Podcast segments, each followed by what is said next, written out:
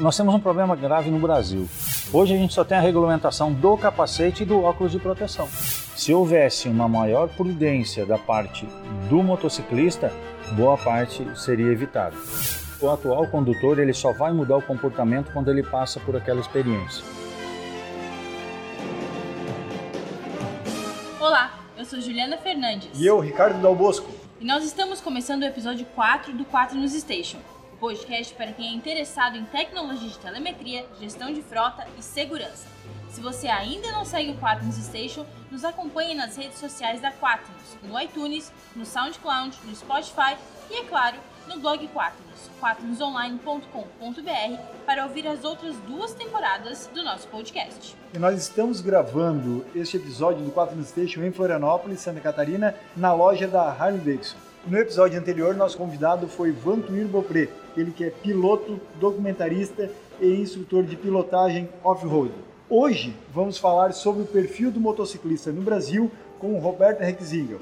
Ele que é policial rodoviário federal já aposentado, faz um ano, Rec? Um ano. Ele é instrutor da Harley também no Brasil e promove, além disso, cursos de formação entre outras questões, não só para empresas, mas também para a pessoa física. Roberto, seja bem-vindo. Vamos chamar aqui de REC, como é muito conhecido no ramo do motociclismo. Tranquilo, sem problema.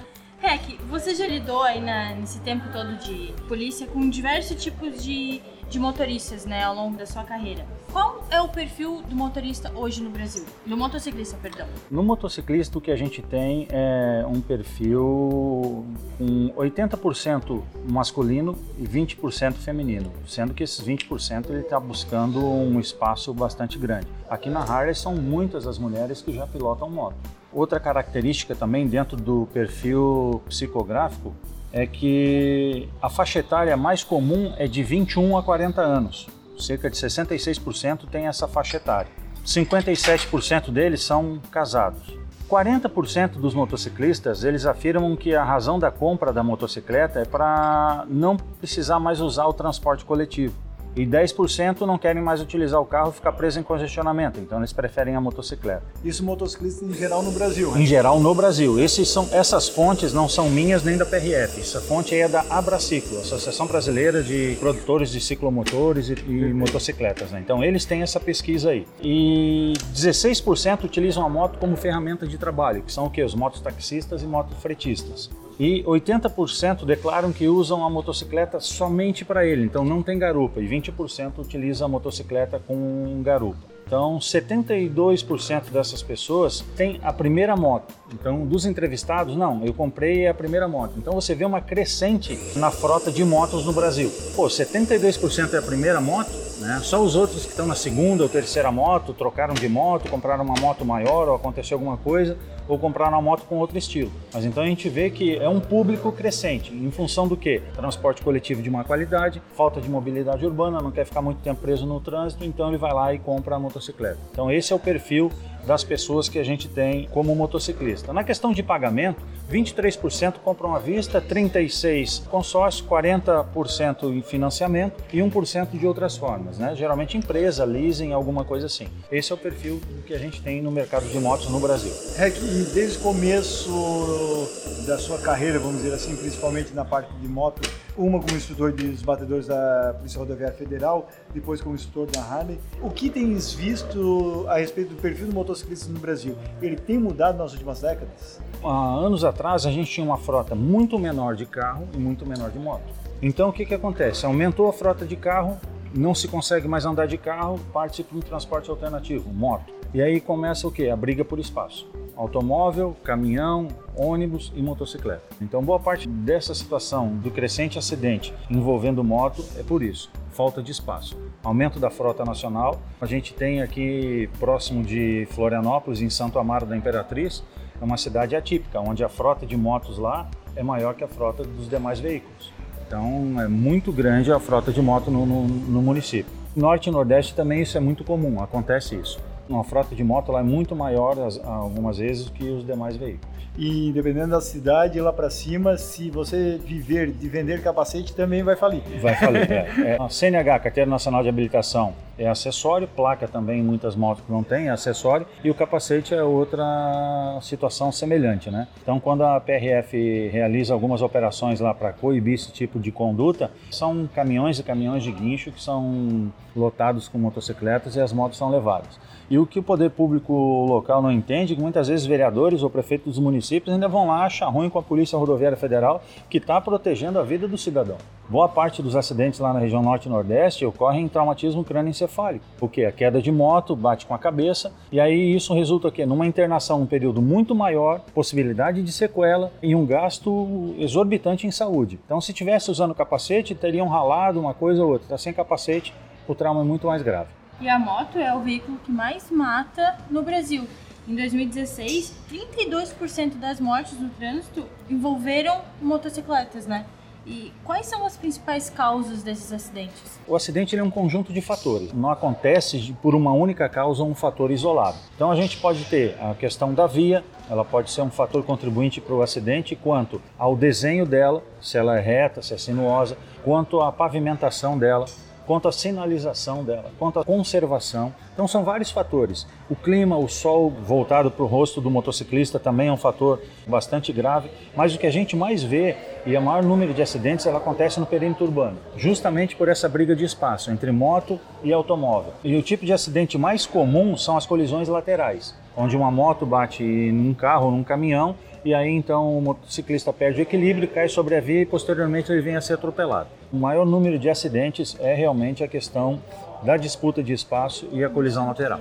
É que você falava a respeito de pavimentação, perfis de estradas, aí a gente entra na própria engenharia de estradas, né? Sim. Você também já foi militar do Exército, se não me engano.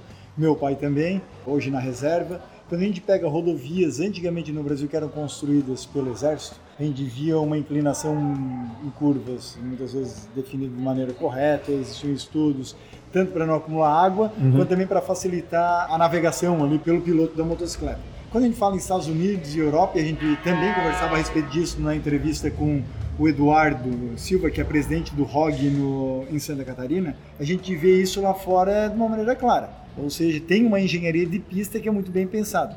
No Brasil, que é o único local que a gente vê curva com inclinação para o lado contrário e vê faixa de pedestre em esquina, vê lombada e radar em curva. Então, é só uma impressão minha ou tem muita coisa errada sendo feita? Tem muita coisa errada sendo feita sim. A própria estrutura de via, não sou engenheiro, mas a gente conhece o pessoal da área de engenharia e a gente estuda um pouco, como você falou. Lá fora nos Estados Unidos, o que acontece? Antes da via ser pavimentada, ela tem toda uma estrutura de base, ela recebe uma base de concreto, aí depois vem um outro material de pedra, para depois vir então asfalto ou uma nova camada de concreto. Aqui no Brasil não acontece isso. Aqui no Brasil você coloca argila, barro, Aí depois você vem com pedra e depois você vem com a camada de asfalto. Aquela época que os generais desciam de helicóptero e com uma régua mediam a espessura do asfalto, a gente já não vê mais. Nós temos um problema grave no Brasil. O que, que é? Quando você faz uma licitação pública, a lei fala que você tem que escolher o melhor preço. Melhor, não é menor. E aí vem os órgãos de fiscalização e dizem assim, mas por que, que você está pagando mais caro se tinha uma outra empresa que oferecia mais barato? Então eles não levam em conta o melhor preço. Eles levam em conta o menor preço. E aí você acaba tendo um produto de baixa qualidade, um produto mais barato e que vai resistir por um tempo menor. Até a própria capacidade de carga dele é muito menor do que um outro produto que fosse melhor projetado. E a gente está num país tropical, sol, chuva, exatamente. sem fiscalização muitas vezes da tonelagem do, do, de caminhões do peso, exatamente. Sem contar que existem outras áreas que o que, que acontece? É uma área muito. não chega a ser pantanosa, mas o solo é muito mole. Se eu não fizer a retirada total daquele terreno mole, o que, que vai acontecer? Eu vou colocar produto ali e com o tempo, pelo próprio peso do material que vai em cima, ele acaba adensando. Então nós temos uma região aqui em Itajaí, quando foi feita a duplicação, você colocava o material sobre a via e na lateral da via começava a crescer um monte. Então esse solo embaixo Pastoso. da via, ele é muito mole. Então você coloca o material aqui, o próprio peso dele faz com que ele acabe levantando a, a lateral da pista. BR-470, é, que liga navegantes a Blumenau e segue em direção ao oeste do, do estado, Sul, Rio do Sul e tudo mais. Aquela parte nova ali, você vê claramente alguns adensamentos na pista. Por que, que alguma parte fica alta e a outra tem um adensamento? Porque naquela parte alta ali, embaixo, foi feita uma camada de concreto para colocar uma tubulação de passagem de água pluvial. E aí então aquela parte de concreto sustenta todo o pavimento da via. Isso. Onde não tem aquela passagem de água pluvial, acontece o adensamento. Então você vê uma rodovia em forma de tobogã. Né? Então, dá para construir uma rodovia que não tem esse adensamento? Dá. Só que custa muito mais do que querem que pague por aquilo, né? Então você faz um projeto muitas vezes e o, o problema não é projeto. O projeto às vezes é, verifica isso, discute isso, mas quando você vai lançar a contratação do serviço da execução, aí vem Ministério Público e tudo mais, não, está muito caro, dá para fazer por menos. Dá para fazer por menos, dá, do jeito que está sendo feito. E muitas vezes, dependendo da situação, há a intenção que seja feita outras licitações a cada 10, 10 anos. Infelizmente. É, isso aí é uma coisa bastante grave, né? Porque você teria condições de fazer uma rodovia para deixar ela 20 anos inicialmente sem manutenção, você acaba tendo que manutenir a rodovia no segundo ou terceiro ano depois de entregue. Então isso tem que ser revisto. Eu notava isso na execução do serviço, mas a gente tem os órgãos pertinentes para isso. Que a gente consegue fazer é visualizar e de maneira clara, como usuário do sistema de trânsito, todo esse problema. Rec, e uma coisa no Brasil, por exemplo, parte da, da nossa equipe, a Quaternos, está em mais de 12 países e a gente recebe visita frequente de pessoal da Europa, por exemplo, e uma vez eu me lembro que eu estava dirigindo com o Luiz, que é português, e o Luiz comentava comigo assim: o que, que é aquilo ali? A gente estava passando ali na região de Biguaçu e tinha ao lado da BR-101 um comércio de recapagem e vulcanização. Eu falei: não, desculpa, mas isso na Europa eu nunca vi. Permitir recapear um pneu? Como assim? E logo em frente a gente vê, claro, um pedaço de pneu saindo num caminhão. E quando a gente fala em motociclismo, nem se fala o risco uhum. com relação a isso.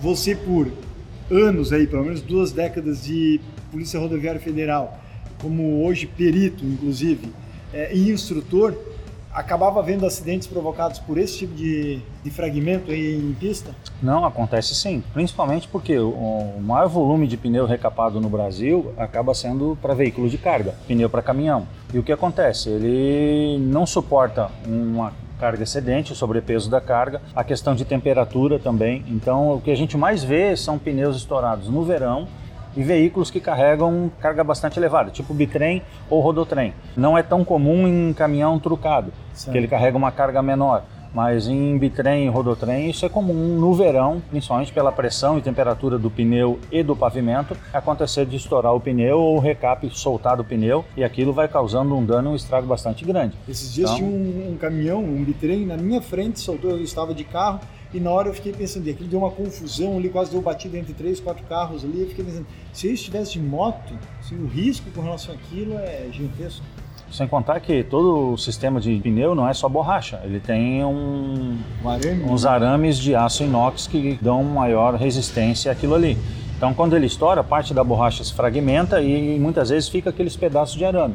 E aquilo pode enroscar na moto, pode vir no pescoço do condutor da moto, é um problema bastante grave. Então, qualquer objeto sobre a via pode causar um acidente, tanto com carro quanto com moto. Só que moto é muito mais perigoso, porque eu preciso do quê? Eu preciso ter velocidade para ter equilíbrio. Então, se eu não tiver uma certa velocidade, eu acabo caindo com a moto. Se eu me chocar, colidir com um objeto desse em cima da pista, certamente vai acontecer um acidente, uma queda do motociclista. Com o trânsito andando normalmente, o volume de trânsito que a gente tem, após a queda, geralmente acontece um atropelamento. É que você, inclusive, fez sua pós-graduação na área de direção defensiva, se eu não me engano. Né? É, foi a questão de. É, um pouquinho mais foi, os resultados que alcançasse.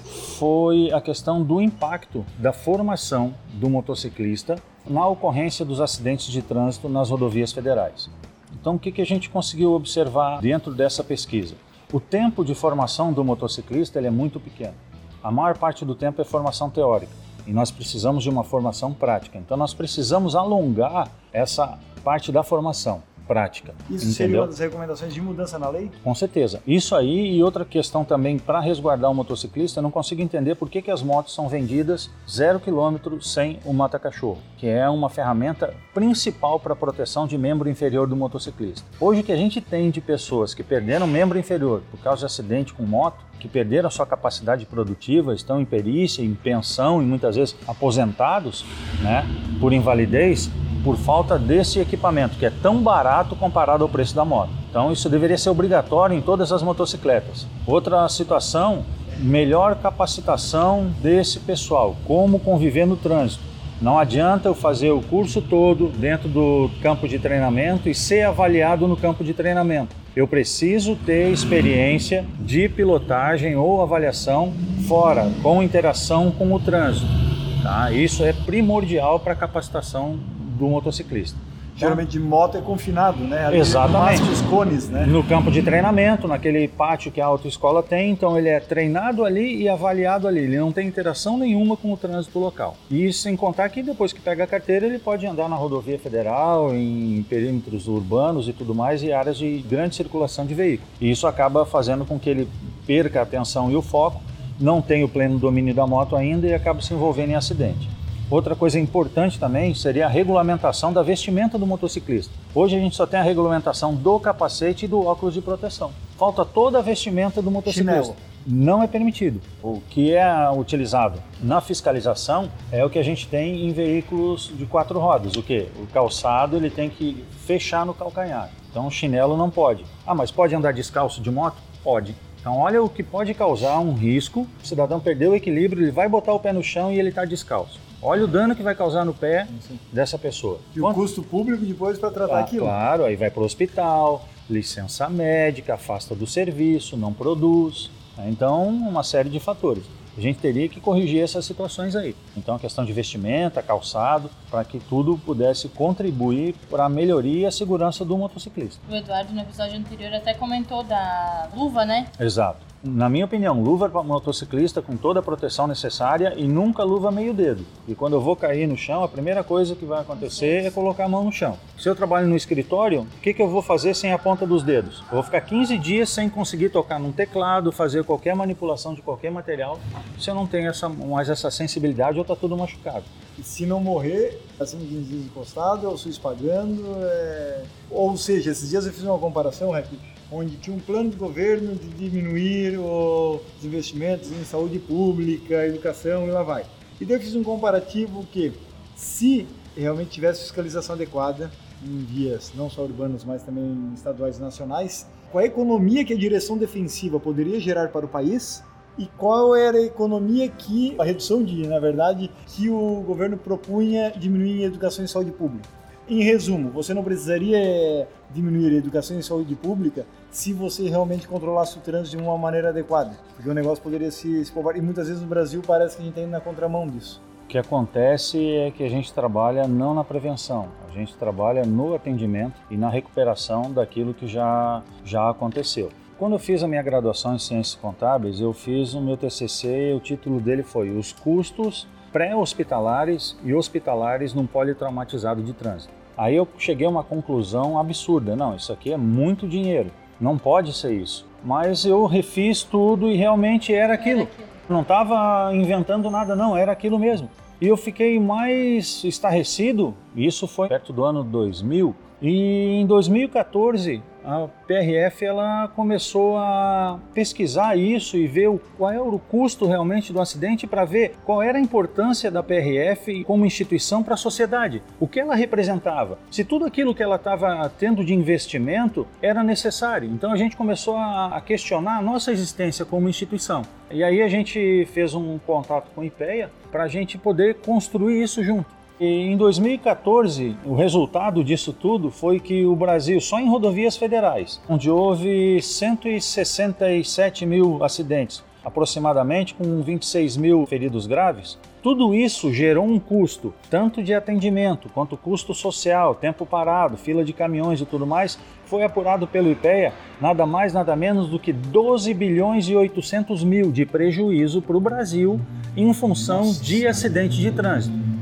Então, se a gente pegasse esses 12 bilhões aí e dividisse por 168 mil acidentes. Fora aquele prejuízo que aquela pessoa que falece, fica improdutivo, nunca não, mais não, vai. O IPEA, não, o IPEA já levou, já isso, já isso? levou isso em consideração. No meu estudo, não levei isso em consideração. Eu então fui, aumentava ainda mais. Né? Se eu levasse isso em consideração, eu não ia acreditar naquilo que eu tinha feito. eu já fiquei pensando assim: será que é isso tudo? Ia né? ter dificuldade até para defender. Exatamente, né? Mas defendi, passou, a banca acreditou na, naquilo que a gente estava apresentando e realmente era, né? Depois, agora em 2014, a gente chega a esses dados. 12 bilhões e 800 mil em prejuízo em função de acidente de trânsito. Envolve indenização, envolve perda da carga, perda do veículo, tudo que é movimentado em função de acidente de trânsito. Atendimento hospitalar, tempo que a pessoa fica para se recuperar, morreu aquilo que ele poderia produzir e não produziu em função da sua morte, né? A invalidez também, o que ele poderia ter produzido e não produziu em função da invalidez. Claro, e eles não conseguem monetizar nessa pesquisa o trauma psicológico da família, né? Exatamente. Filhos, ela vai e quiser não, não, não uhum. se recupera, não tem como. Não. Né? E esses acidentes eles também são causados pela imprudência do motorista, né, do motociclista. O que a gente costuma trabalhar geralmente é assim, ó, imperícia, imprudência ou negligência. Em qualquer acidente, um desses fatores vai estar lá. E você pensa assim, pô, mas, é, mas estourou o pneu da moto. Ele foi negligente em fazer a manutenção da moto. Então ele acaba voltando para o motociclista. Ah, mas a via estava toda esburacada, ele bateu, caiu no buraco. A moto foi para um buraco, ele acabou perdendo equilíbrio e caiu. Pode mas, é acontecer um prego, alguma coisa na rodovia, estava tudo certo e mesmo assim ele cai. Mas é, é mais raro ser apenas um fator, certo? Exato. Mas quando ele cai num buraco, o que acontece? Ele já tinha ciência de que a rodovia não estava na condição adequada. O que, que ele deveria fazer? Reduzir a velocidade para minimizar esse problema. Mas isso muitas vezes não acontece. Adrenalina é aventura, vamos ver se dá. E aí tem hora que não dá. Então, boa parte dos casos, a gente entende que se houvesse uma maior prudência da parte do motociclista, boa parte seria evitada. Existem acidentes que nós não conseguimos evitar, entendeu? Estou pilotando aqui, caiu um avião na minha cabeça. O que, que eu vou fazer? Independe de qualquer ação minha. Então eu não vi, eu não vi que estava em cima e estava caindo. Mas são raros os casos em que isso acontece. E o que, que leva o motorista a ser tão imprudente no trânsito? Eu acho que é uma questão de impunidade. O que, que a gente tem hoje maior é, de acidente? Se ele só caiu e conseguiu levantar, ele caiu, levanta e vai embora antes da polícia chegar, porque alguma coisa de errado ele fez. Então ele vai embora. Se um carro fecha um motociclista e ele cai, o que que acontece? Ah, eu acho que ninguém viu a minha placa, eu vou embora, porque eu não quero ser pego. Então, a questão da impunidade eu acho que fica muito claro. Todo mundo sabe que não pode beber e dirigir, mas por que, que a polícia ainda continua flagrando o motorista bêbado? Então, será que só aumentando o valor da multa resolve? Então a gente fica imaginando assim, não, a multa é 3 mil reais. Beleza, o que é 3 mil reais para o dono de um Fusca? É um valor substancial. Agora, o que é 3 mil reais para o dono de uma Lamborghini, de uma Ferrari? Então existem alguns países da Europa que adotam o valor da multa em função da declaração do imposto de renda do ano anterior ou em função do bem ao qual o infrator estava dirigindo. Quando a gente puder mudar isso no Brasil, a situação vai ser outra. Então existia um tempo atrás, não sei se ainda vigora, a questão de quando você pegasse um condutor é, embriagado, a fiança seria atribuída em função do valor do bem que ele estava dirigindo. No estado do Paraná, houve um acordo lá com o Ministério Público e esse valor era de 25% do valor da tabela FIP do carro. Então, dependendo do carro que eu estivesse dirigindo, era pesquisada a tabela FIP, então o valor da fiança era atribuído em 25% do valor uhum. da tabela FIP. Então, isso é uma maneira mais justa porque quem tem mais, paga mais. Quem tem menos, paga menos. Embora o resultado da ação deles seja igual. O dano que eles podem causar é igual. Só que você tem que mexer realmente naquele que acredita na impunidade, porque muitos acham que o dinheiro compra tudo. Ah, mas é só isso, eu tenho dinheiro para isso, então para mim eu vou continuar descumprindo a regra porque eu tenho dinheiro para pagar a multa ou a fiança. Claro, daí vão se apegar naquele artigo 5 da Constituição Federal de 88, da direitos iguais, então por que estão me tratando de forma diferente? Tratando meu poder aquisitivo, daí a gente entra em outra discussão. E assim vai, né? É que o que a gente observa ano a ano são campanhas de conscientização, só que geralmente é aquilo que a gente há 10, 15 anos escuta a mesma coisa. Se beber não dirija e até hoje em dia já se questiona a efetividade dessas coisas. Uhum. A mesma coisa o não use crack, não use drogas, etc. E tem já algumas linhas de pensamento que já mostram que isso não adianta muita coisa. E acaba sendo momentâneo, né? Porque só naquela época ali que tá tendo a, uhum. a campanha, todo mundo acorda e depois, ah não, volta para baixo do, do tapete. É, e, e, na minha opinião é muito difícil a pessoa mudar o seu perfil em função de uma frase ou de um, de um anúncio. E o nosso cérebro ele tende a praticamente rejeitar e não respeitar tudo que é menor que ele. Uhum. Né? Na tua opinião, e já que isso acontece muito no trânsito, onde o maior acaba ignorando o que é o menor, como é que você acha que pode ser melhorada a falta de respeito ao motociclista no trânsito? Se não for apenas por campanha, de que forma? Tem que ser por campanha. Tem que ser por campanha? Não, não existe outra forma. Ou você trata isso já desde o início na formação nos bancos escolares de uma forma transversal em todas as matérias para que o novo condutor ele já venha com essa consciência, porque o atual condutor ele só vai mudar o comportamento quando ele passa por aquela experiência. O que, que aconteceu aqui em Florianópolis? Era uma briga muito grande entre ciclista e motorista de ônibus. O que, que eles fizeram? Colocaram os motoristas de ônibus sobre bicicleta e outro motorista vinha com ônibus e passava muito perto deles. Aí eles começaram a sentir na pele o que o ciclista sente. Então ele mudou o comportamento em função disso, porque ele não vivia a experiência do ciclista. Ele vivia somente a experiência do motorista de ônibus. Não tinha aquela empatia Exatamente. no local do Então, por que, que muitos acidentes acontecem envolvendo caminhão, carro e moto, principalmente em conversões, à direita ou à esquerda? Porque o ângulo da curva é muito da esquina é muito fechado, o caminhão a tendência dele é abrir para poder fazer a curva sem passar no meio-fio. Quando ele abre, se enfia um carro ou uma moto. Mas por que, que ele faz isso? Porque ele nunca teve a experiência de dirigir um, um, caminhão. Aqui na rodovia, o que é muito comum? Você tem a via principal congestionada e a via marginal. Então sobrou um espaço muito pequeno entre o caminhão que está parado na via principal e o veículo que está à frente dele. Quem está saindo da marginal faz o quê? Atravessa o carro na frente do caminhão. O caminhão não tem a visão. Ele está num ponto cego. Quando a fila anda, o caminhão anda e acontece o acidente. E o condutor do carro disse: Não, mas ele tinha condições de me ver, ele tinha que me ver e ele fez de propósito. Tá dois, Quando você pede para aquela pessoa, que é condutor do carro, entrar dentro do caminhão, agora verifica, você consegue ver teu carro? Aí ele: É, realmente não dá para ver. Então o que que falta? A experiência dessas pessoas em conduzir outros veículos. Então, quem conduz carro, se um dia ele estivesse na garupa de uma moto e visse o que é passar um carro muito rápido por ele, ou tentar utilizar o mesmo espaço que ele na via, ele mudaria o comportamento. Então, só com campanha. E aí a gente precisa colocar ele na situação para que ele experimente aquilo para ele ver, não, realmente o que eu estava fazendo é errado. Ele precisa tomar consciência. Não adianta eu dizer que é errado. Ele precisa viver aquilo. E se você está gostando dessa nossa conversa aqui com o REC, neste episódio 4 da temporada de motociclismo, corre lá no nosso Instagram, arroba 4nosoficial, e deixe seu like no post deste episódio e mande um recado também pro Rec que a gente manda para ele depois, já, já faz ali o meio de campo, uma ponte, né, Rec? Sem problema. Hoje já existem sistemas de informação muito avançados que ajudam as empresas a entender o perfil dos seus motoristas, dos seus funcionários que conduzem os veículos né, da frota. O sistema da Quaternos é um deles.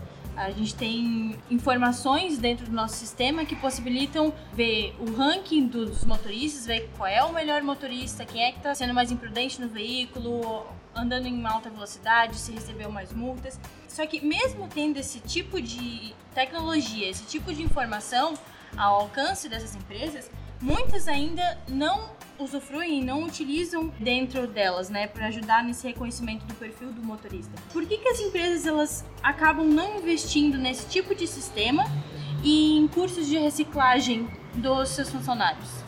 Isso eu vou responder em função daquilo que eu acompanhei e consegui acompanhar no período da minha formação e conversando com algumas pessoas porque eu não faço parte do ramo empresarial, né? Conversando com as pessoas, o que que acontece? Hoje eles vivem num limite de ponto de equilíbrio. Né? Então, qual é o papel da empresa? Gerar lucro. Eu presto um serviço, eu faço algo, produzo algum bem para mim ter lucro. Se for uma transportadora, qual é a finalidade básica dele? Levar um bem de um lado ao outro. Ele está prestando um serviço de um ponto A a um ponto B. Quando ele retira parte desses motoristas para uma reciclagem, o que, que acontece? Ele deixa de produzir, ele deixa de ganhar, atrasa a entrega. Então ele teria que fazer o quê? Contratar funcionários adicionais e temporários para suprir essa necessidade. O que ele não consegue entender é que, se ele treinar, capacitar e fazer com que o motorista dele não se envolva em acidente, ele vai ter um fluxo contínuo da carga. No momento em que ele tem um acidente, que ele se envolve num acidente, o que, que acontece? Aquele motorista dele pode ser afastado do serviço até se recuperar. O caminhão vai passar por um período de recuperação até que ele volte a produzir novamente para a empresa. Então, o que eles precisam entender é na questão gerencial. O que, que é mais importante para mim? Não ter acidente ou deixar o acidente acontecer para mim reparar o dano? Né? Isso pensando no lado da transportadora. Agora pensando no lado da empresa. Outro dia eu fui dar uma palestra sobre direção defensiva para os funcionários da empresa. E eles produzem quadros de painéis de comando para empresas de geração de energia eólica. Então aquilo tudo é controlado por painéis de comando quantidade de carga que foi produzida, para onde está indo a carga, para onde sai e tudo mais. Aí eu perguntei para eles: me diz uma coisa, quanto tempo vocês demoram para fazer um painel desse aqui? Vocês têm a pronta entrega? Não, nós não temos a pronta entrega e cada painel demora seis meses para ser produzido. Aí eu cheguei, tá, se você produzir um painel desse, fizer a entrega, vem a transportadora aqui, carrega para você entregar. No meio do caminho, sofreu um acidente esse caminhão e der perda total no teu produto, o que, que acontece? Eu vou precisar de mais seis meses para produzir outro igual. Eu não consigo reduzir tempo. Então não adianta ele ter seguro da carga. Ele vai ser indenizado pelo valor do bem. E o tempo que ele perdeu para produzir e a outra empresa que deixou de receber o produto e gerar riqueza. Capaz de cortar, inclusive, o contrato de fornecimento. Entendeu? Então, são essas situações que o empresário ele deve entender. Essa empresa me chamou por quê? Porque eles não têm acidentes com os funcionários, mas muitos usam motocicleta o treinamento que eles têm é muito específico. Então, se um funcionário desse sofrer um acidente, que ele venha se tornar inválido ou ficar afastado por um longo período ou venha morrer, ele não consegue, no mercado atual, substituir esse funcionário. Então, ele perde a capacidade produtiva dele em função de um único funcionário. Então, ele está preocupado o quê? Com o funcionário. Então, ele viu que investir numa palestra é muito mais barato do que tentar achar um outro funcionário após da ocorrência do acidente ou do dano. E é incrível, Rec, tem alguns empresários que falam assim, poxa, mas eu vou treinar e daqui talvez seis meses, um ano ele já não está mais comigo. Eu falei assim, sim, isso pode acontecer, mas e se ele resolve ficar? Uhum. E o outro lado, e se você não der treinamento, ele resolve ficar. E aí? Ah, pois, tem razão, Dalbos. Então, geralmente começa, sabe, dar um setup ali no. O cara começa a mudar algumas percepções. Então, isso varia muito da atividade da empresa, da qualificação do profissional que está ali, né? E tem outras profissões que não exigem tanta qualificação. São um serviço mais simples, um exemplo, os serviços gerais. Ele não envolve tanta qualificação. Ele envolve o quê? Dedicação e esmero mas ele não envolve qualificação profissional. Então é uma, uma atividade que eu consigo treinar uma pessoa para substituir o funcionário muito mais rápido. Mas eu tenho que pensar que ali está uma pessoa que sustenta uma família e que tem pessoas que dependem dela. Então, quando o empresário ele entra nessa questão do contexto da responsabilidade social que ele tem enquanto empresário, o comportamento dele muda. Né? e assim, e se a gente pegar o perfil, por exemplo, das rodovias do Brasil no passado, que eram praticamente quase todas simples. Simples. Hoje em dia, claro que ainda não estão num perfil ideal, são duplicadas, algumas triplicadas, e a gente já tem um pouquinho melhor infraestrutura, mas me parece ainda anos-luz, tanto em infraestrutura, tanto em logística, principalmente motociclista, aqui, que é o nosso alvo hoje, que a gente está comentando nesse podcast, quanto à questão de segurança também, a gente não precisa nem comentar uhum. aqui. Só que eu observo o seguinte, motos cada vez mais velozes, alcançando 100 por hora ainda mais rápido, só que a infraestrutura logística não acompanhando isso. Uhum. Como é que tu vê o perfil do trânsito aí nesses próximos anos, já que acontece um desalinhamento nesses dois é. fatores? Até um tempo atrás, as rodovias não existiam concessões públicas e praticamente todas elas tinham uma velocidade, 80 km por hora. E aconteciam acidentes. E aí o que acontece? A indústria automobilística ela foi aprimorando seus veículos, mudando a forma de produzir, colocando mais tecnologia para quê? Para que reduzisse a possibilidade de acidente. Certo. Então, ABS, uma, uma série de fatores aí, melhorando vários fatores na questão de engenharia. Aí depois que eles conseguem atingir isso, vem o poder público e diz assim: não, mas os nossos carros estão muito bons. Agora nós vamos então deixar de andar 80 para andar 110, mesmo em rodovia simples. Então, aquele esforço que eu fiz para minimizar acidente, foi por água abaixo, porque agora eu estou liberando uma velocidade maior porque os carros são mais seguros. Só que tem uma coisa, os carros mais novos são mais seguros. E os carros mais antigos, eu tirei de circulação? Eu não tirei de circulação. Então eu tenho duas tecnologias totalmente diferentes andando em velocidades incompatíveis. No mesmo espaço. O que era compatível para 80 km por hora, hoje está andando a 110 junto com um veículo que tem tecnologia para andar a 110. Então são fatores que a gente, a indústria se preocupa com a segurança, ela consegue atingir a segurança nos modelos que produz e aí vem o governo e diz, não, então agora nós vamos mudar, todo mundo anda a 110. Por isso que continuam acontecendo acidentes, às vezes mais graves ainda. Esses dias eu não me recordo se foi na Folha de São Paulo, no Valor Econômico, é onde é que eles relataram a mudança de velocidade numa avenida em São Paulo. Então aumentaram o limite de velocidade com a expectativa de que ia deixar o trânsito mais fluido, ou seja, as pessoas iam conseguir chegar no seu destino de forma mais rápida. Em resumo, pelo contrário, foi inversamente proporcional você aumentou a velocidade de pista, só que fez com que o número de acidentes fosse maior, fez com que as pessoas levassem agora mais tempo para chegar no seu trabalho uhum. ou no seu lazer, porque as pessoas aumentaram a velocidade de pista. O que aconteceu? O número de acidentes aumentou. Para Desvia. o trânsito, engarrafa novamente, tempo para liberar a pista, aumentou o custo uhum. do município com relação a isso. Então, muitas vezes, aquela política barata, vamos dizer, que é política de campanha, né? porque eu vou colocar aqui X pardais, vou tirar aqui pardais, vou aumentar aqui a velocidade e vou diminuir no outro lado. Muitas vezes tem que ser muito bem estudado e o que a gente percebe no Brasil são decisões sem estar baseadas em dados. Uhum. E é esse o meu medo. Não, isso acontece. Um exemplo claro aqui é a região da Grande Florianópolis. Qual é a, a velocidade para veículos de grande porte, ônibus e caminhão na BR-101? Perímetro urbano de Florianópolis, 80 km por hora. Aí você entra na rodovia BR-282, que dá acesso da 101 até a capital, 5,5 km, quase 6 km, onde a velocidade do caminhão é 100 km por hora num local onde passam mais de 120 mil veículos por dia, você permite que o caminhão trafegue até 100 km por hora. Que é a Via Expressa. Que é a Via Expressa. Como diz o Adriano, ainda há pouco, quando a gente, a gente foi almoçar, ele falou assim, apesar do nome Via Expressa, é tudo menos Express. Menos Express. menos Express. então, quando você aumenta a velocidade da via, você não aumenta o fluxo. Você pode até reduzir nisso que você falou, porque você aumenta assim a gravidade do acidente. Uma colisão a 50 por hora é uma coisa, uma colisão a 80 é outra, uma colisão a 100 é outra. Então, o dano causado pela colisão vai fazer com que eu demore muito mais tempo para restabelecer o fluxo na rodovia, causando um grande congestionamento. Então, essas situações é que devem ser estudadas. Não tem como eu sair de, de um caminhão a 80 por hora e passar para 100, onde um caminhão ou um ônibus anda na mesma velocidade de um automóvel. É que, por que, na tua opinião, o poder público continua não investindo em fiscalização? E às vezes é até deprimente a gente vai, por exemplo, daqui a São Paulo, daqui a Rio de Janeiro, por exemplo, de veículo, visitar um cliente pela Quaternos ou gravar alguma entrevista, nosso podcast, e é difícil ver um policial rodoviário federal isso, fiscalizando, uhum. às vezes por não ter efetivo, muitas pessoas acham que às vezes a culpa é do próprio Policial Rodoviário Federal, é, mas não é bem aí. O que a PRF tem é uma carência muito grande de efetivo. Ela tem tecnologia, ela tem viatura, ela tem tudo disponível, ela só precisa do ser humano para operar isso. Então, se não conseguir operar, não tem como. Uma outra situação também que às vezes fica é bom e é ruim ao mesmo tempo. Se você pegar a via expressa aqui, você estacionar uma viatura da Polícia Rodoviária Federal para fazer a abordagem, fiscalizar e multar os veículos infratores, você vai causar um transtorno enorme, porque ele vai pensar que aquela viatura da polícia está ali para atender um acidente, um atropelamento ou alguma coisa. Então todos reduzem a velocidade.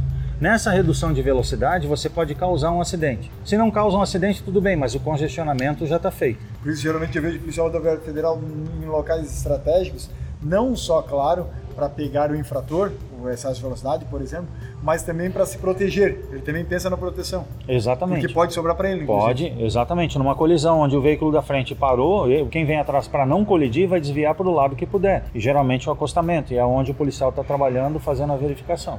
Bom, e se você está nos escutando e quiser saber mais sobre as rodovias que mais matam, as mais perigosas, a forma como os bandidos abordam esses motoristas no meio da estrada, porque hoje em dia já não é mais parado, eles abordam mesmo com o motociclista e o, motorista andando.